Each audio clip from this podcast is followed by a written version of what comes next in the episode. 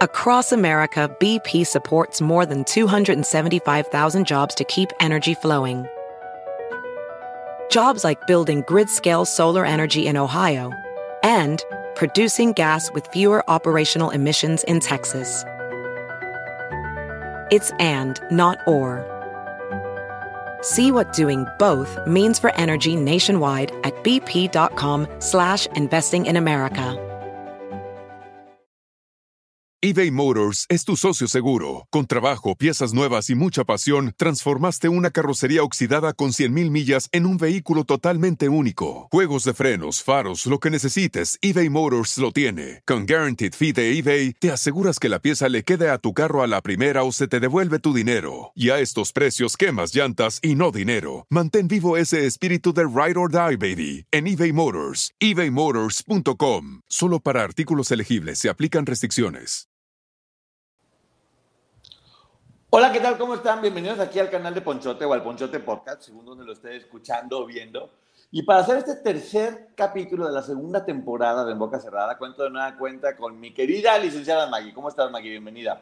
Hola, hola, buenos días. Aquí madrugando para, para este tercer capítulo interesantísimo. Si la gente piensa que somos tan obsesivos que nos quedamos sin dormir para hacer estas reseñas, tiene toda la razón, completamente de acuerdo para que estén al tiempo y que no estén esperando después la reseña. Aquí está ahorita, antes que nadie, no hemos dormido una sola hora, pero qué bien, porque la verdad es que uno no se puede despegar, ¿no? Ya era como, no, no hay forma de que yo me duerma. ¿No te pasó no, igual? El, es que el relato va avanzando y quieres escuchar más y más y más, y luego eh, estas intervenciones que vienen al final de cada capítulo son muy interesantes.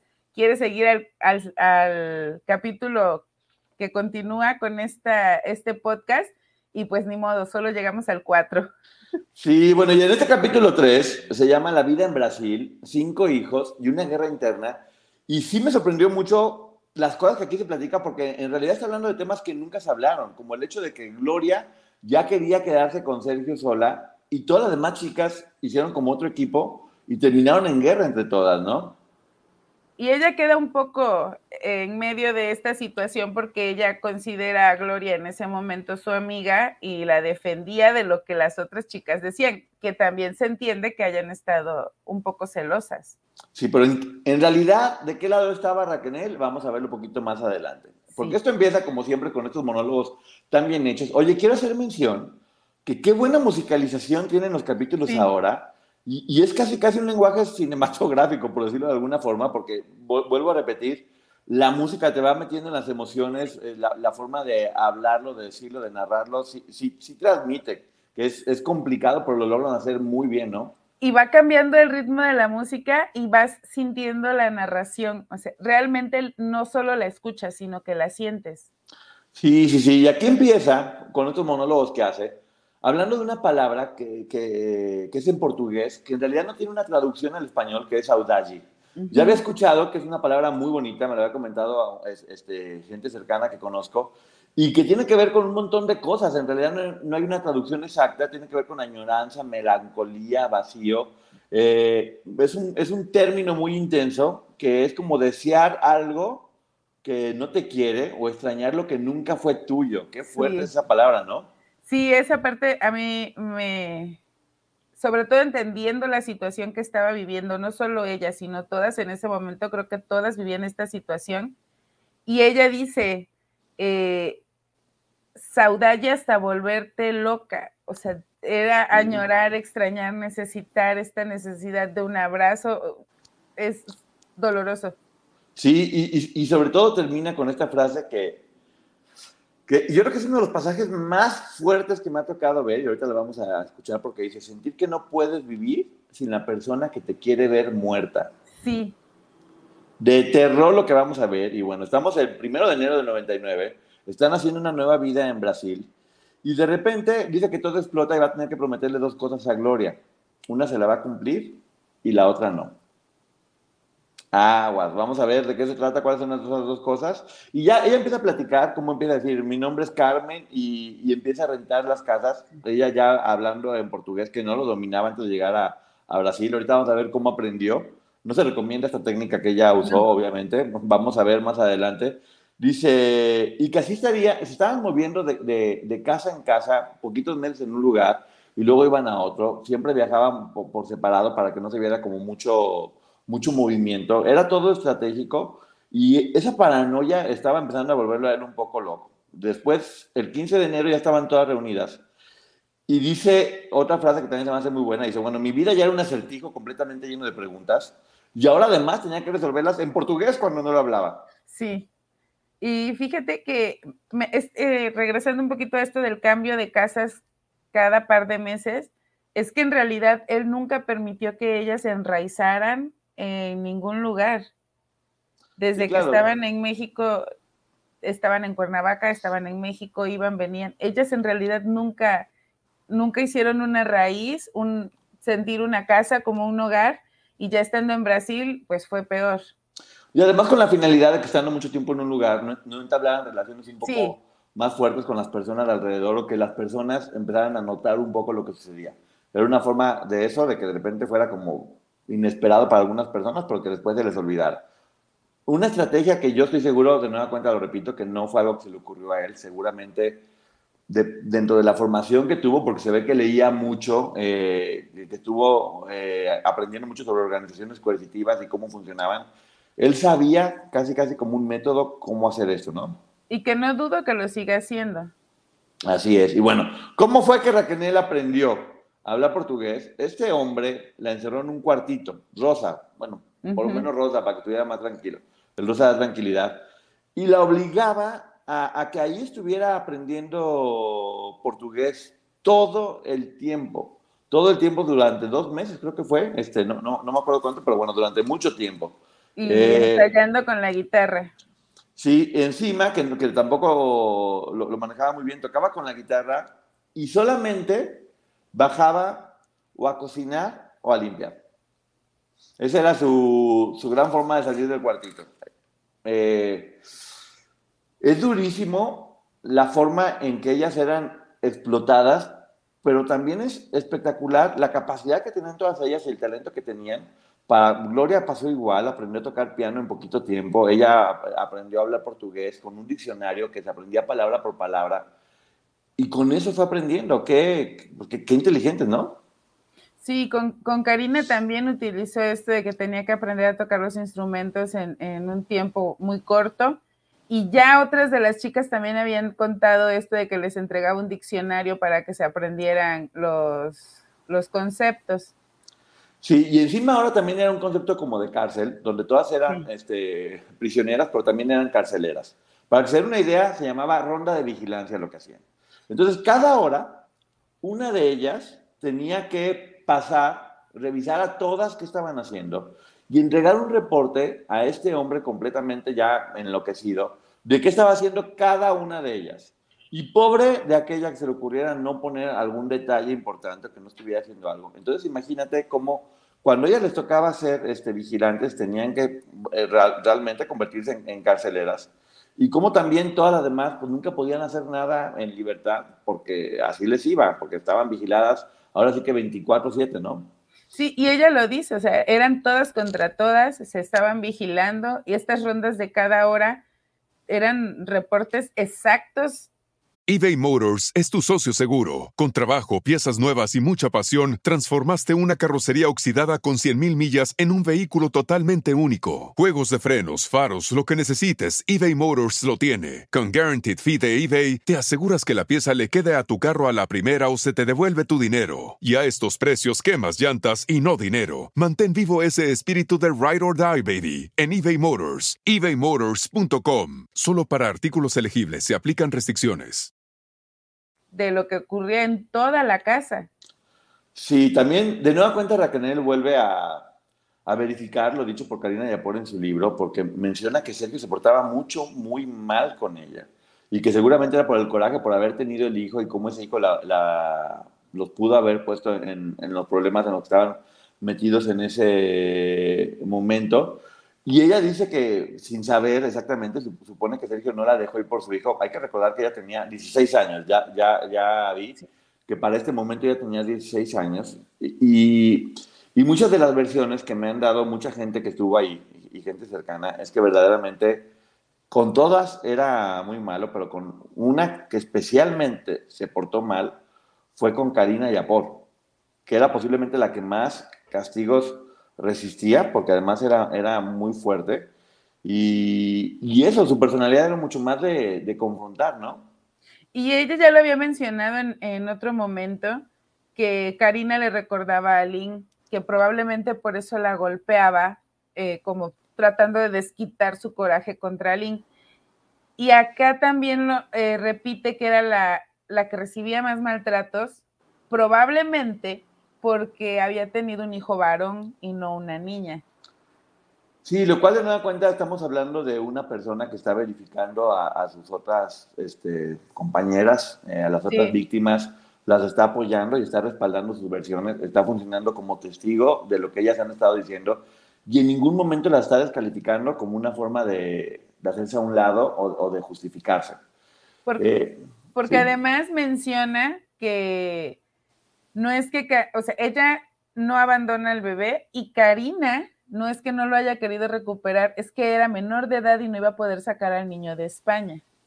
Exactamente. Dice que, que ella, híjole, esto está muy mal. Dice que Sergio ya no tenía favoritas, porque ya siempre todas estaban peleando por ver quién era su favorita, que no, que ya básicamente eran todas igual. Y aquí menciona, de forma muy, muy tranquila, por decirlo de alguna forma, que empezaban ya todas a tener relaciones íntimas en grupo, y una por una según lo que el hombre quería. Y que ella era, pues bueno, obviamente como ella menciona, era la pestada, ya sabemos que no la tocaba, que no, que no, que no tenía contacto con ella.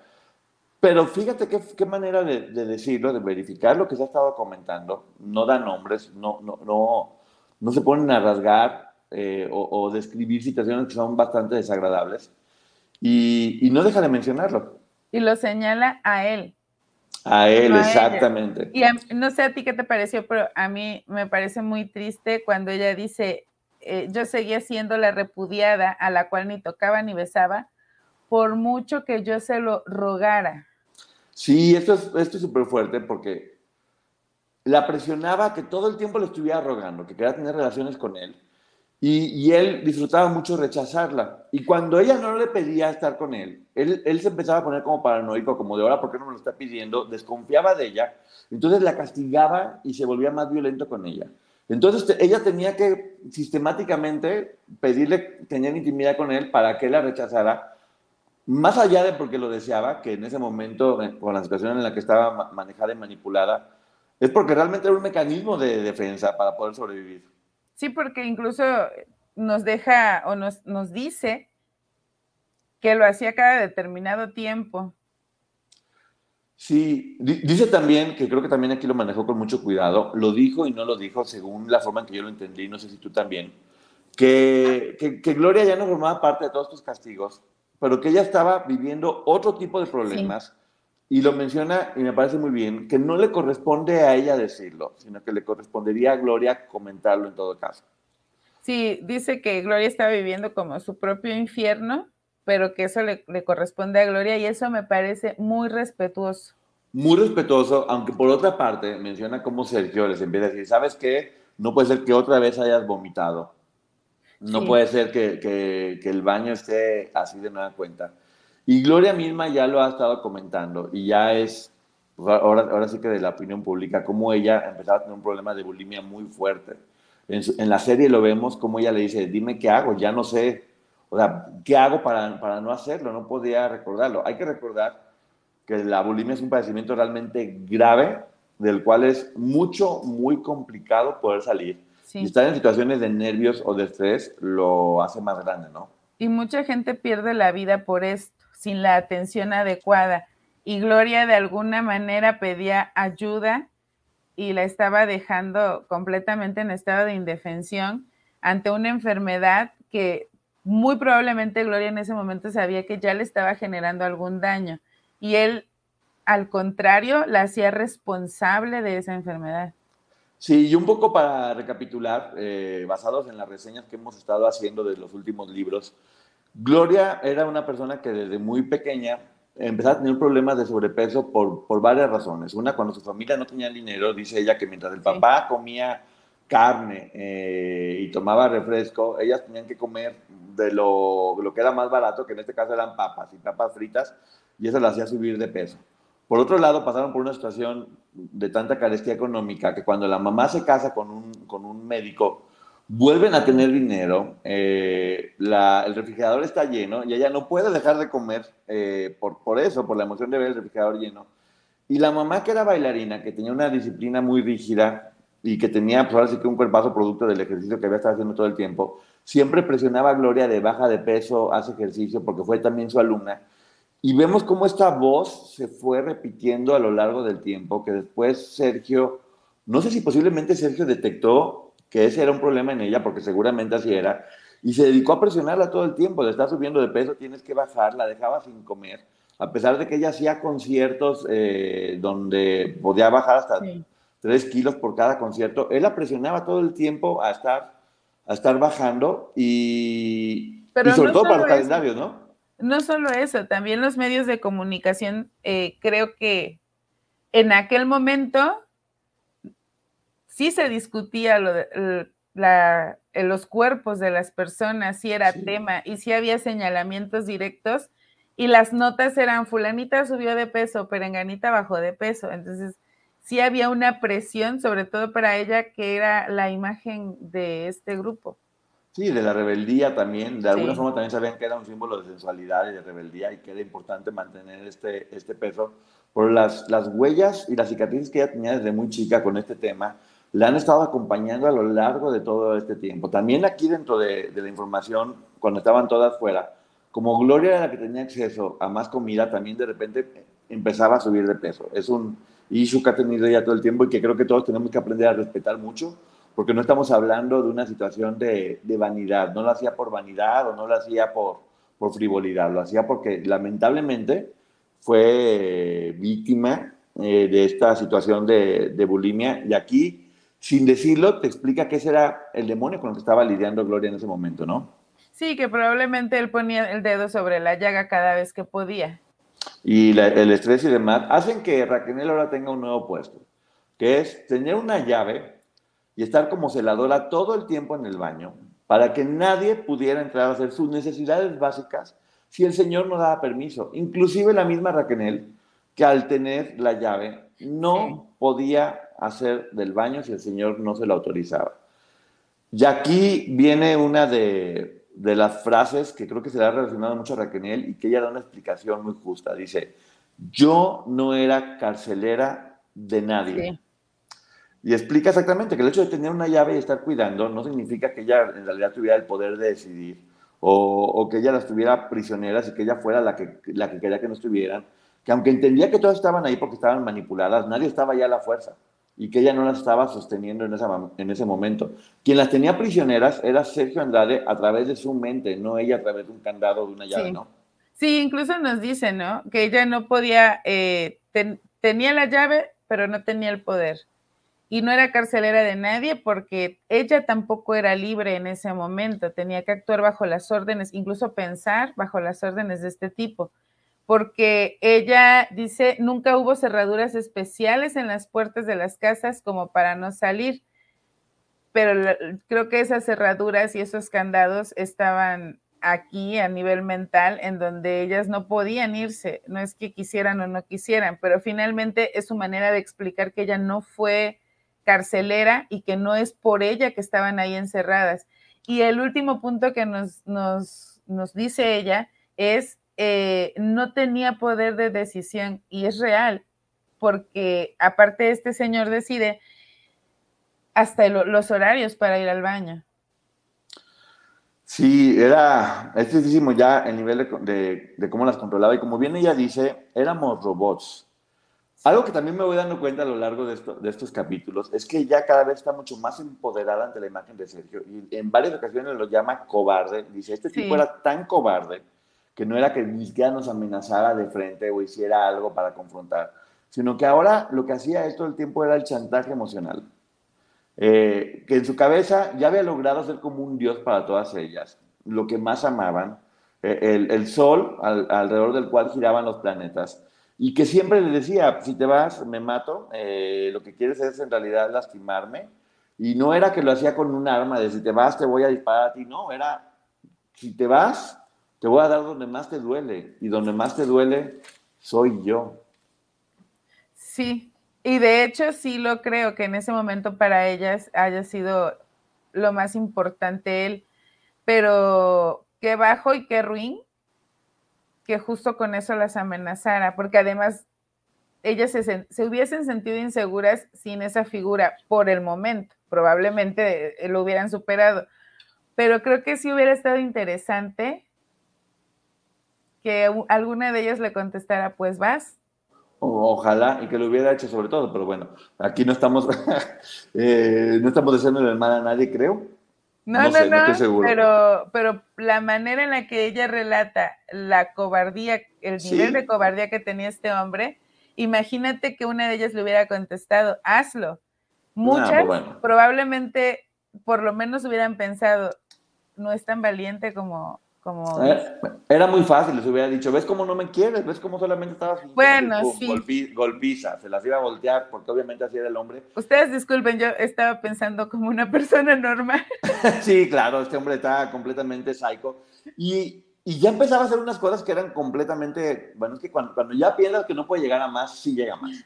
En una ocasión llegó con un cuchillo y con una cebolla con Raquel y le dijo, si no te la comes toda, se puso el cuchillo en el cuello y le dijo, me voy a cortar el cuello. Tienen que escuchar la narración dentro del podcast porque realmente es escalofriante. Ella lo va contando con lujo de detalles cómo fue pasando todo esto, cómo era lo que ella iba haciendo. Pues casi cinematográfico porque uno no puede dejar de, estar, de estarla escuchando e imaginarte todo lo que está sucediendo, ¿no? Sí, de hecho, eh, no solo este relato, sino todos transmiten una emoción pero este relato en específico, ella cuenta incluso cómo intenta no devolver lo que acaba de comer y, y, te narra con detalle hasta lo que le ardía la garganta. Sí, todo lo que va sintiendo, cómo lo va sintiendo, entonces uno puede irse imaginando perfectamente bien. Y que una vez que ella lo hizo, con todo el sacrificio del mundo, que te digo, lo vas escuchando y, te, y es escalofriante, él le dice, tengo mucho miedo de que me dejen de querer y que me traicionen. Manipulación total y absoluta. Pone la responsabilidad en ellos y las hace en ellas y las hace sentir responsables de cómo está él, en lugar de que ellas se den cuenta que están como están por culpa de él y que él era el culpable. Sabía muy bien cómo manejar este, la tortilla. Y, en, y le dice de repente, Mari, tú eres la más fiel de, de, todas. Es que aquí vienen, cada vez va a ser peor y peor. Y ella dice, ok, va, este, ya seguramente ya se está dando cuenta que yo soy la más fiel porque ensayé 10 horas seguidas con la guitarra para tener el premio a lo que me estaba haciendo. Y dice, ¿por qué no me lo demuestras de alguna forma diferente? Y aquí viene la pregunta del terror. ¿Serías capaz de morir por mí y aventarte por una ventana, verdad? ¿Cierto? Aquí sí, de hecho, al estar narrando se ve el terror que ella sintió al, al decirle, ¿serás capaz de morir por mí y aventarte por una ventana? Y que ella decía, sí, claro, como tú digas, ¿cómo, cuando Raquel va, va platicándolo con los términos que usaban en ese momento, también logras darte cuenta de cómo ella lo tiene sí. como, casi, casi como otro lenguaje, ¿no? Y fíjate que aquí ella se empieza a cuestionar si realmente lo haría y lo triste es que siquiera lo dude. Sí, y dice aquí algo que es muy fuerte y es, bueno, él le dijo, bueno, eso espero que lo hagas cuando te lo pida casi casi, que ella dice, me dio miedo de mí misma, o sea, me, dio miedo yo misma, lo que era capaz de hacer conmigo y de darme cuenta cómo en ese momento mi principal enemigo casi casi que ya no era él, era yo. Era ella. Y, y, esta reflexión tal vez ella no lo hizo, pero sí, efectivamente, creo que aquí por primera vez está dando cuenta que, que el enemigo más grande en este momento era así, Sergio Andrade, desde su cabeza. Cómo ya lo tenía dentro de ella y manejaba y manipulaba todas las acciones que ella estaba cometiendo, ¿no? Sí, porque es una pregunta muy fuerte y la lleva a analizar la situación. Ya en el todo lo que ellas venían haciendo era para sobrevivir y que de pronto la enfrente con esta pregunta en donde pondría este, en duda si seguiría viva o se sacrificaría por él, en todo lo que ha hecho para sobrevivir hasta este punto de la historia, yo creo que la llevó a cuestionarse esto y sí veo que sintió ese miedo, pero también que fue la primera vez en muchos años que se dio cuenta de dónde estaba. Sí, pero bueno, ella tenía alegrías también, de repente tenía unos pequeños momentos de alegría y eso era cuando, es que fíjense nada más lo, lo complicada la situación, cuando ella pedía permiso para salir a tirar la basura y él le daba ese permiso. Entonces ella menciona cómo para ella poder dar unos pasos cerquita, poder llevar la basura, le daba la opción de estar cerca del mar, por donde estaban en ese momento, y se quitaba los zapatos y metía los pies un poquito al agua y se ponía a orar. Yo no sé si te has dado cuenta, pero el perfil de Raquel en este momento, y ya lo había escuchado de otras personas, estaba un poco casi casi siendo como monja y santificándose. Era casi casi una santa. Sí, yo lo que veo es que era esta persona que ya había, vivió todo el proceso, vio que no podía luchar contra este hombre, se vuelve invisible de alguna manera y de ahí que le quedaba empezar a ascender como una figura este, pura y Sí, eh, o sea, prácticamente creo que ella se tenía en ese concepto. Muy probablemente, porque ella lo menciona, por eso me atrevo a decirlo, siempre estaba buscando que él la validara y que la quisiera y en el fondo ella sabía que no iba a suceder, pero sí creo que para este punto ella quería esa santidad para que él otra vez quisiera estar con ella. ¿Y sabes qué se necesita para que una persona sea una santa? En muchas ocasiones, una muerte trágica. Y posiblemente él estaba dispuesto a dársela. Vamos a ver más adelante las cosas que, que le obligaba a hacer, que es como de terror. Dice que ya los olores eran nauseabundos. Y ella de nueva cuenta vuelve a verificar esta información, de que además de que olía muy mal, encontraron una nueva forma de, comer que era la caja. ¿En qué consistía esto? Para que se den una idea. En una caja de, cartón echaban toda la comida podrida que, tenían, que yo no entiendo por qué la dejaban podrida, se la podían comer este, sin, que estuviera podrida, no es que tuvieran tanta comida para que se echara a perder. Es que tampoco dudo que él haya decidido que, que se pudiera. Exactamente, es, a lo que voy, que tienes toda la razón. Seguramente él lo hacía como una forma de hacerla sufrir más. Y además la mezclaba con cascarón de huevo. Toda esa comida se va a perder con cascarón de huevo. Y, y según cada una de ellas, el rango que, que tenían de, de, preferencia, las hacía comer las mejores o las peores cajas. Aquí, aquí no lo menciona, eh, pero Karina Yapor sí lo hace y varias de ellas, que era tan asqueroso comerse eso que inclusive muchas de ellas vomitaban. De hecho, la primera vez que escuchamos de esta, de la caja, eh, fue de Karina.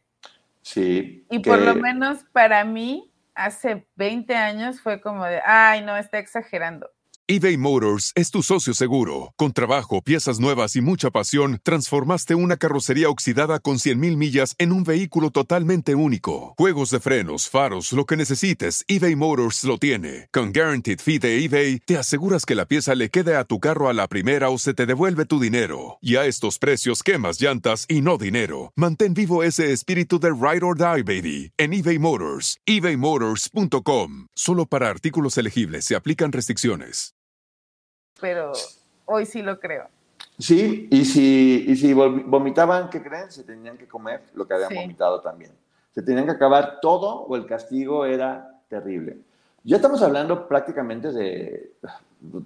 es que ya no sé ni qué, ni qué nombre ponerle a esto. Ya era sadismo, era tortura, era...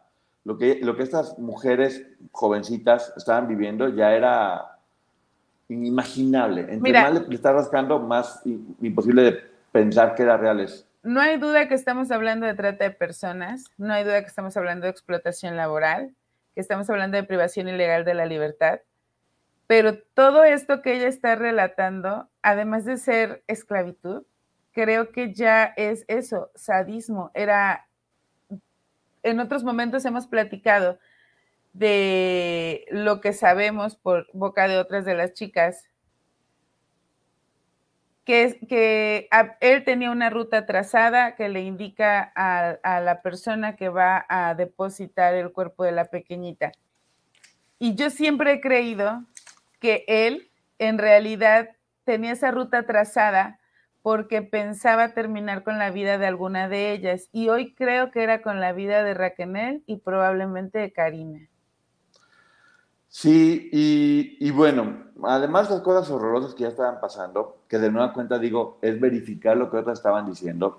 Todo el tiempo estoy sintiendo un apoyo hacia las demás. Dice que ella ya empezaba a sentir que Sergio se quería deshacer de ella, y no en el hecho de vete, en el hecho de que quería que perdiera la vida de alguna forma.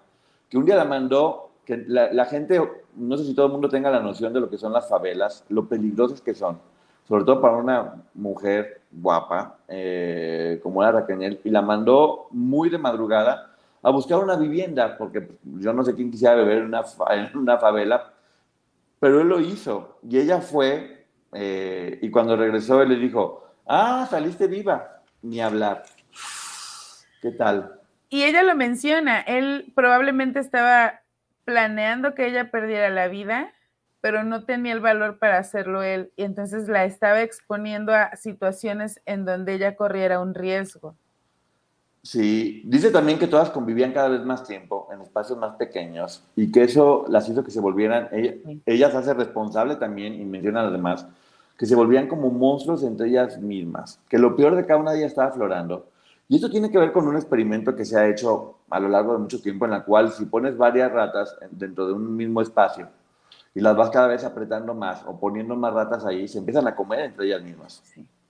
Eh, yo no sé si él tenía como conocimiento de esto y lo hacía adrede como una forma de, de eso, de provocar que ellas fueran cada vez más violentas entre ellas para que no se pudieran establecer lealtades entre ellas o que no se unieran en contra de él, ¿no? Sí, y de hecho,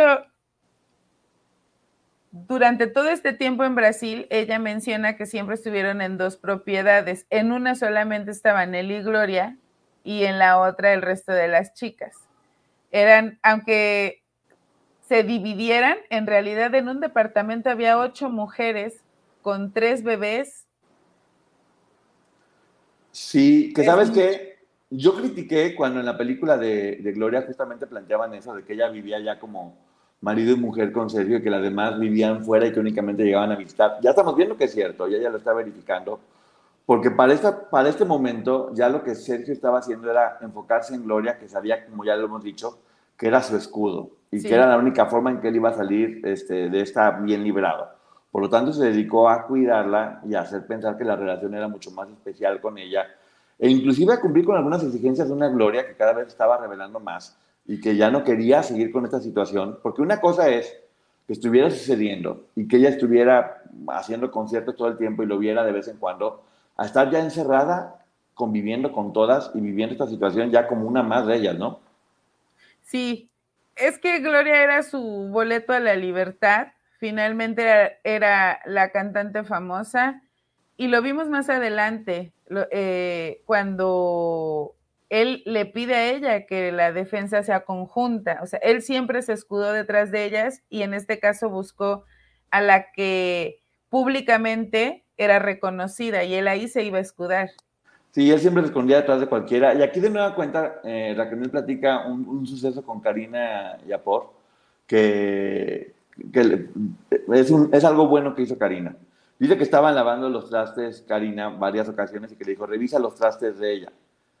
Ella sabía que cualquier cosita que se encontrara iba a ser un castigo fuerte para ella se encuentra una manchita y ella la limpia poquito con el dedo como para pensar que no pasó nada y Karina se da cuenta de eso.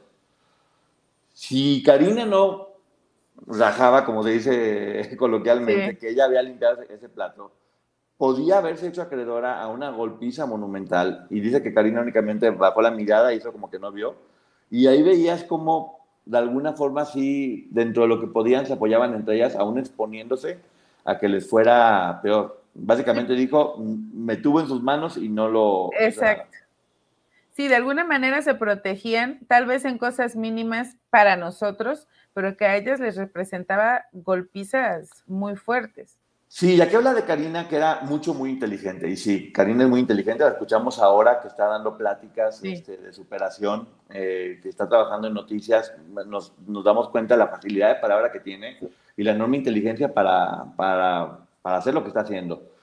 Y, ahí dice que su inteligencia justamente le, jugaba en contra porque en este juego de ver quién sobrevivía, e, ella, a pesar de ser la más pequeña, era la que tenía más herramientas para poder ser un poquito la que dominaba a las demás en cuanto a, a este juego que les habían puesto.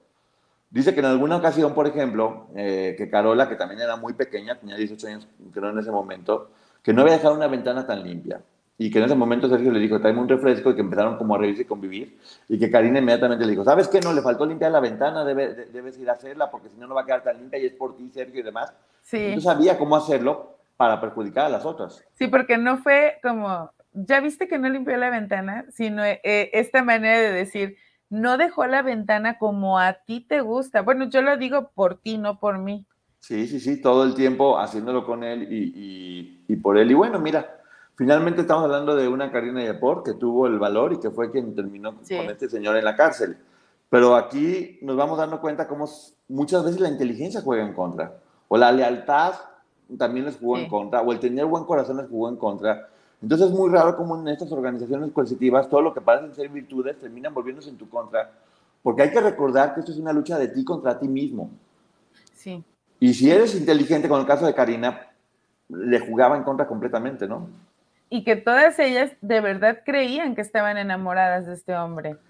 Sí, y menciona Raquel, jovencitas usando las más retorcidas prácticas para poder sobresalir y ser la, mejor de ellas. Y ella, obviamente, como era la más inteligente, lo hacía mejor. Y, y, menciona algo que también yo he escuchado, que muchas terminaron odiándola y alucinándola. Yo sí he escuchado que dicen, es que Karina era, tenía un carácter muy fuerte y, y hacía por eso era la más inteligente y la que mejor sabía jugar el juego.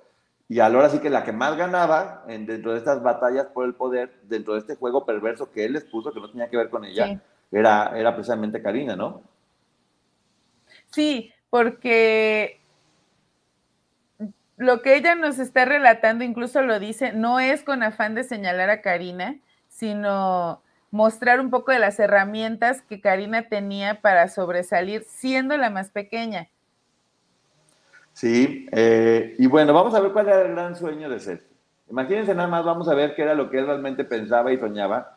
Y era comprar una isla en Sudamérica con sus propias leyes, donde él pudiera hacer lo que quería, donde él fuera un dios con todas estas mujeres atendiéndolo a su servicio, fuera de las normas estas absurdas que tiene la sociedad, que ya vemos cómo manejaba todo el tiempo eso de que la sociedad no entiende nuestra forma de ser como una comunidad hippie o como lo que pasaba en Hueco, Texas, por ejemplo, ya era una organización coercitiva completamente y quería estar con sus hijas. Y algo que dice también aquí Raquel es que no sabía si Gloria también quería esto, porque parecía que estaba como muy de acuerdo con eso. Y dice, a Gloria algunas ya le sobraban. Es que creo que se refiere a que, esto lo creo yo, nos lo tendría que contestar Raquel. Pero eh, Gloria creo que quería formar o tenía el sueño tal vez de formar esta familia tradicional y por eso es que menciona que las demás le estorbaban, porque muy probablemente ella pensaba ser eh, la señora con el esposo y tener hijos. Sí, y bueno, este, este lunes a las 11 de la noche que la tengamos junto con María García, la productora, en entrevista en exclusiva con nosotros, vamos a poder preguntarle esto y muchas otras cosas más. Pero bueno, eh, Gloria ya no toleraba el entorno, también se entiende. si para este momento Sergio le había hecho creer, porque no creo que sea en realidad, Sergio le había hecho creer que era, ahora sí que la esposa, eh, ella ya pues, no, no, quería estar compartiendo su hombre con las demás mujeres, no, no, quería estar viendo todo lo que estaba sucediendo, y de alguna forma estaba peleando, que me parece bien, por, por, porque él le cumpliera, por decirle de alguna forma, esta historia que le estaba dando, ¿no? Y le dice a Raquel una frase que me parece fuerte, porque le dice, estoy harta de todas viven de lo que he ganado todos estos años por mi trabajo. Y que aparte lo decía sin disimular, o sea, yo creo que ya Gloria estaba en un punto en el que ya no le importaba. Sí, que bueno, también como entre paréntesis hay que mencionar que efectivamente el talento de Gloria fue importantísimo, pero todas estaban trabajando para que esa empresa funcionara y ninguna estaba recibiendo retribución. Entonces no es que ellas estuvieran viviendo a expensas de Gloria, es que ellas también estaban este, dentro de esta empresa en la que formaban parte, estaban siendo mantenidas con el dinero que también ellas habían generado con su trabajo a lo largo del tiempo, ¿no? Así es, porque hacían trabajos pesados como deshiervar y limpiar casas, eh, bueno, los patios de las casas, se encargaban de lavar, de cocinar, o sea, sí estaban trabajando. Así es, y bueno, también algo, algo que es este, importante es que hablaron con la disquera porque se le estaba acabando el dinero para pedir un adelanto de lo que venía ¿Y cómo estaría la situación de Gloria en ese momento que la disquera le dijo, no te vamos a dar un adelanto de nada? Y de hecho te recomendamos que Gloria se tome un año sabático para que todo esto que está pasando en México, todo este relajo se vaya desapareciendo. Ya se había convertido de ser la máxima estrella, se convirtió en una persona a la que las empresas estaban retachando. No solamente Televisa y Azteca, con quien ya había tenido problemas Sergio, sino también la disquera le habían dado la espalda, estaban completamente solos. Y eso es tal vez lo que comentaban, que si algo le tenía Sergio miedo era como al rechazo o al fracaso. Y lo estaba teniendo de una forma impresionante. Y por eso tal vez es que quería fugarse a esta isla donde iba a estar escondido del propio fracaso que él había provocado. Sí, pero si te das cuenta, desde el inicio lo rechazaban a él y él llevó este rechazo a que lo sintieran ellas y finalmente impacta en Gloria. Raquel no continúa con su carrera, Aline tampoco, el resto de las chicas no pasan o de ser coristas o cantar, digo, tocar instrumentos, pero no logran estos discos que, que por supuesto era lo que soñaban. Entonces sí creo que él ese rechazo lo traslada a ellas y las hace a ellas sentir culpables. Y fíjate qué manera tan elegante de hacerse responsable y de mencionar, y de, también hacer responsables a los demás sin, sin, decir ellas eran malas y yo era buena. Dice, la convivencia era un infierno del que yo también formaba parte, no lo voy a negar. Bravo. ¿No? ¿Qué opinas? Sí, porque de hecho, este, ella pudo haber dicho, yo estaba sufriendo, sí, sufría, pero ella también formaba parte de ese infierno. Probablemente, así como otras le complicaban la vida a ella, ella se la complicó a otras. Y aquí es donde vamos a lo que tú ya mencionaste hace rato, que, que Raquel ya, ya era un pleito muy marcado entre Gloria y todas las demás. Y dice Raquel que ella, obviamente, su amiga era Gloria y que le estaba haciendo leal a Gloria, pero en realidad al, entenderlo de una forma, dijo, yo no le era leal a Gloria, yo le era leal a Sergio, era lo único que me importaba, no estaba ni con Gloria ni con las demás. Entonces ya todas las demás estaban odiando también a Raquel junto con Gloria, se convirtió esto en un pleito fuerte y eso también nos puede como enseñar por qué ahora estas cicatrices de estos momentos tan complicados en los que todas se lastimaban a todas eh, por instrucciones de este hombre o por la dinámica que manejaba este grupo, hace que, que, que a varias aún les cueste trabajo relacionarse entre ellas o perdonarse situaciones que todas pasaron de alguna forma, ¿no? Sí, yo he creído durante todo este tiempo que ellas, y se entiende, guardaran viejos rencores, por ahí, este, historias que probablemente desconocemos que ellas vivieron, pero con esto que está diciendo Raquel, es sin duda, eh, nos está dejando claro si lo queremos ver, porque también si, eh, como lo dice entre líneas, realmente nosotros lo interpretamos y yo sí creo que todo esto derivó en que hoy ellas no puedan ser cercanas, tal vez no amigas, pero por lo menos reunirse para hundir a este tipo. Exactamente, y bueno, para ese momento ya que todas estaban quedando embarazadas dentro de esta... También me llama la atención que, que Raquel no menciona, platica que haya sido como una instrucción de Sergio de ahora todas se van a embarazar. No entendía por qué estaba pasando, cada vez todo era más raro y parecía una coincidencia, pero bueno, en ese lugar nada era coincidencia, era siempre planeado con alguna finalidad en este hombre, que seguramente era poblar su propia isla y estaba ya preparándola como parte de su nuevo proyecto en el cual podría estar alejado de su propio fracaso. Pero bueno, Gloria empieza a decir, quiero, quiero un hijo, quiero un hijo, quiero un hijo, y después de meses de estarlo buscando, eh, dio positivo salió y todas pedían permiso para abrazar y felicitar a Sergio o a Gloria. Que ya en este momento sí creo que se está empezando a ver que era tal cual como un matrimonio y todas eran, como lo menciona en alguna ocasión, como las hijas que tenían que obedecer lo que ellos dijeran, ¿no? Sí, creo que él estaba otorgando a ella cierto poder para, para eso, para seguir manipulándola, para que ella se sintiera necesaria. Sí, dice hay algo que creo que es la percepción de Raquel en ese momento, y me parece bien y me parece correcto, que Sergio cada vez amaba más a Gloria. Yo creo que Sergio jamás amó a nadie. Creo que es, como hemos mencionado, creo que Sergio necesitaba a Gloria y sabía que todas se podían ir y no pasaba nada, pero que si Gloria se le volteaba con el poder que tenía, al ser la figura que era y lo mediática que era, era el fin de él y de todo lo demás. Entonces se dedicó a manipularla, pero bueno, la versión que tenían aquí era Sergio cada vez amaba más a Gloria nadie ama, odia y luego vuelve a amar de repente. ¿Me da una conveniencia? Sí, creo que es lo que ella percibía.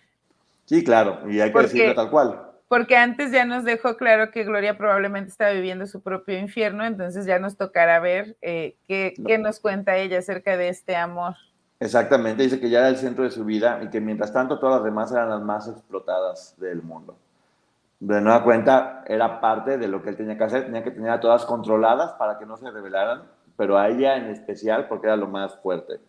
Dice dice que dentro de todo, eh, Gloria sí pudo ir al, médico y ahí se dio cuenta que era una niña, lo cual era bueno porque este hombre quería puras niñas. Sí. Y, que pensó, bueno, por lo menos dentro de esto que ahora Gloria es como la consentida, la, nena que tenga Gloria ya sí va a estar a salvo. Sí. Y, sorpresa.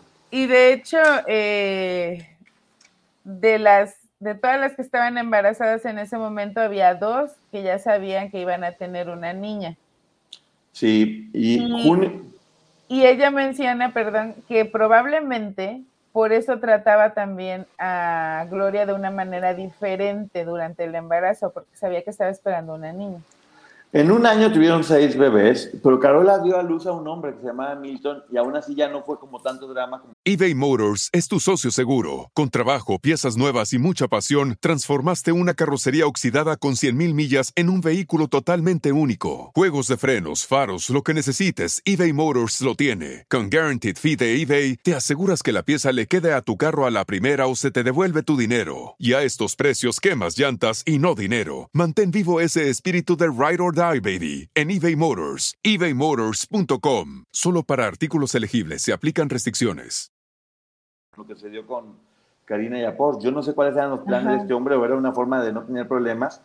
Pero a pesar de que era niño, pues bueno, era parte de, de, todos los bebés. O necesitaba un hombre para algo dentro de su plan de la... No sé exactamente. No, es que, es que en algún momento, y lo mencionábamos en, en otro capítulo, Carla de la Cuesta da una entrevista en donde dice que a ella le parece, y yo coincido, siempre lo he pensado, que él les permitió tener los bebés para poder manipularlas. Y acuérdate que cuando viajaban, dejaban a los bebés a cargo de otras de las chicas. Entonces, probablemente esa era la manera, o él pensaba con eso tener su lealtad de su lado. Bueno, y en especial tienes razón por Carola, que era la segunda más pequeña después de, de, Karina. Era otro factor de riesgo. De hecho, ella se embaraza cuando es menor de edad. Y ya no lo habían platicado en situaciones anteriores, como ella, tanto ella como Karina eran, eran eh, elementos de riesgo para él. Sí. Dice que tanto bebé lo volvía loco. Sí, imagínate nada más lo que era tener con tantos bebés allí, que se estaba volviendo loco y que que dice ella que no la vio maltratando a los bebés, que era lo que sí platicaban, que los golpeaba con el puño en la cara y demás. Pero también dice, no me sorprendería que hubiera pasado. Sí, y es, es esa, justo ese es el dato importante. Ella no lo vio, pero no lo duda. Entonces no descarta lo que han dicho otras de las chicas. Y los dice tal cual, que sí los usaba para castigar a las mamás, de si quieres estar con él tienes que hacer esto o lo demás, o no los puedes ver en mucho tiempo porque nadie, ni sus propias mamás, podían tocar a los bebés si este hombre no lo autorizaba. ¿Qué tal? Sí, es muy triste porque creo que todas las que somos mamás, cuando tienes tu bebé al principio, ya después crecen y pesan mucho, pero lo menos que quieres es soltarlos y, ellas no los podían tocar. De hecho, eh, iban como una atendía al hijo de la otra. No sé cuál era la intención de este hombre, no creo que haya sido nada bueno pero no podían cargar a sus propios hijos. Nada, no podían hacer nada y era una forma de castigar. Y dice que de, las cosas que este hombre le encantaba hacer, ¿te acuerdas que antes la llevaba mucho al cine? Pues bueno, acá como no podían ir al cine, ponían una videocasetera, lo cual también es como muy sí. escuchar de la videocasetera, donde siempre se ponía a ver documentales o películas que él quería con Gloria al lado y con las que escogía para que estuvieran cerca de ellas. Veía ahora sí que cuáles eran las que se habían portado mejor o con cuáles eran con las que había que quedar un poco bien y se ponían a ver por horas y horas películas en ese sillón. Y, dice Raquel que ella siempre pensaba, ¿por qué a mí no me permitió ser mamá? Cuando en ese momento ella, pues, no, no, es que le hubiera sido infiel, que después ya sabemos que como dice que le fue infiel y él inventó eso, eh, él empezó a hacerla a un lado. Entonces ella siempre decía, ¿por qué a mí no me lo permitió? Que vio en mí que estuvo mal, volviendo a hacerla a ella responsable de algo que en realidad el culpable fue él, ¿no? Sí, porque eh, de hecho ella en ese momento, por lo que relata, puedo concluir que no sabía que no iba a poder tener bebés, que aquel procedimiento le iba a dejar un daño permanente. Y tenía todavía esa ilusión, pero estaba convencida de que si el tipo ni siquiera la tocaba, pues ella no iba a lograr ese sueño, pero no sabía en ese punto que realmente ya no iba a poder. Así es, y bueno, ella dice, lo peor de lo peor iba a pasar y Gloria no se lo merecía. De nueva cuenta, apoyando a las víctimas, dando su, su apoyo. Bueno, creo que nadie se merecería que un hijo muera, o sea, creo que eso sería imposible y muy cruel decir, sí, se merecía que se muriera su hijo, nadie, nunca en la vida. Y bueno, pero aquí es una forma de decir que Gloria no era mala, por lo tanto no se lo merecía. Me parece muy bien y muy correcto. Y cuando termina este capítulo, eh, le preguntan a ella si ha tenido contacto con alguno de estos bebés de grande y ella menciona que no, con ninguno. Cuando ella los cuidaba, siempre ya sabemos que tenía este instinto maternal y era un poco la mamá de, de todos ellos. De todos. Y ella menciona algo que sí, a ver, Tal vez mucha gente dice, ah, es que no es posible que los quisiera si eran los hijos de otras, ella estaba celosa o enojada, los trataba mal. Y ella dice, todo lo que viniera de Sergio, yo lo iba a amar. Y sus hijos con más razón porque eran los hijos del hombre que yo amaba y idolatraba y de, de lo que era todo. Sí, y qué doloroso porque eran hijos ajenos que ella tenía que cuidar, que probablemente se encariñó con muchos, si no es que con todos a los que vio y cuando le preguntan si los ha visto, tiene contacto con alguno y ella contesta que no, es muy fuerte. Sí, muy fuerte. Y bueno, después de hablar de todo esto, dice María, esto no fue un clan, como siempre se le ha mencionado, fue un culto, o por decirlo de alguna forma, una organización coercitiva, como ya ahora se le conoce para que aprendamos también a, entender estos términos. Y, tienen una entrevista que todo mundo en verdad debe escuchar en el podcast con Israel Castillo, donde te explica cómo funcionan estas organizaciones y, cuáles son los roles que van cumpliendo y te das cuenta que esto 100% cumple con todos los requisitos para ser nombrado de esta forma. Hemos visto muchísimos casos de este tipo de, de grupos donde inclusive todos han perdido la vida para, por apoyar a su líder porque pensaban que una nave iba a pasar, donde, donde todos se encerraron en un lugar donde se prendieron en, en, en Hueco, Texas. Y, y, muchos de estos grupos que era para donde ellas estaban siendo dirigidas y da terror darse cuenta de eso, ¿no? Sí, porque en el siguiente capítulo ella nos va a relatar por qué él ya estaba cumpliendo con todos los elementos para formar una organización coercitiva. Sí, exactamente. Y, y, y siento que también esto es una muy buena manera de poder informar a las personas que están siendo víctimas de alguna forma de algo parecido y que tal vez no, no, se han dado cuenta de los focos rojos en los que se están metiendo, porque pasa eso, muchas de estas personas terminan involucradas porque no tienen la información necesaria. Por eso Sergio recurría a, a menores de, edad, a, a, chicas de 14, 15 años, con familias en situación vulnerable, porque así sabía que no iban a tener estas herramientas que ahora a través de este podcast y a través de lo que nosotros estamos haciendo, esperamos que la mayor cantidad de la gente tengan acceso y lo escuchen. Entonces... No se pierdan bajo ninguna circunstancia este podcast, en especial esta entrevista, porque sí, es muy buena, ¿no? Porque además todos hemos cometido el error o la imprudencia de diagnosticar si tenían este síndrome de estrés postraumático, si tenían esto, si tenían lo otro. Y aquí este experto nos dice que lo que está padeciendo, por lo menos Raquel, es algo que se llama trauma complejo.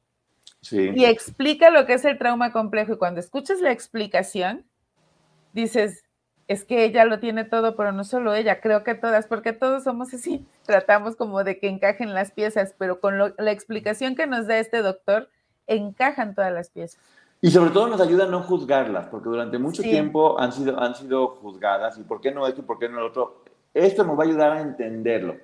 Y, bueno, hasta aquí vamos a llegar con la reseña de este capítulo. Efectivamente no hemos dormido, este, no hemos dormido, pero bueno, nuestro compromiso era hacer este trabajo y lo estamos logrando. Muchísimas gracias Maggie por haber estado. ¿Algo que quieras decir antes de que nos vayamos? Gracias a todos, completamente en vivo, cumpliendo con ustedes. Eh, vamos a tener la reseña del capítulo 4.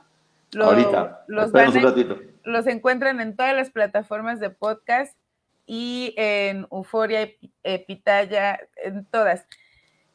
Y eh, terminando los cuatro, vamos a estar más tarde, después de descansar un poquito en mi canal, y ahí sí vamos a contestar preguntas y respuestas. Un beso a todos, gracias por desvelarse con nosotros, gracias por seguir aquí. Y síganos en nuestros canales de YouTube, el canal de Ponchote y el canal de la licenciada Maggie, Lick Maggie, aquí en, en YouTube. Y como ya lo dijiste, en todas las plataformas vamos a estar Busquen Ponchote Podcast y nos van a poder encontrar en cualquier lugar para que tengan acceso a todas estas reseñas, en las cuales buscamos no solamente hablar de lo que sucede ahí, sino complementarlo con la información que tenemos de los libros que hemos leído, de las entrevistas directamente de algunas de las fuentes, con la finalidad siempre de eso, de darles la mayor información posible para que puedan, para que puedan tenerla. Eh, no estamos buscando o no estamos diciendo que tengamos la verdad absoluta. Es válido que cada uno de ustedes con la información que se está dando tengan su propio punto de vista, su propia versión y visión, pero sí creo que entre más información tengan van a poder tomar mejores decisiones respecto a lo que ha estado pasando. Gracias a todos por haber estado aquí. ¿Algo más? Solo recordarles que podemos pensar diferente, pero aquí todas las opiniones son válidas siempre y cuando sean emitidas con respeto.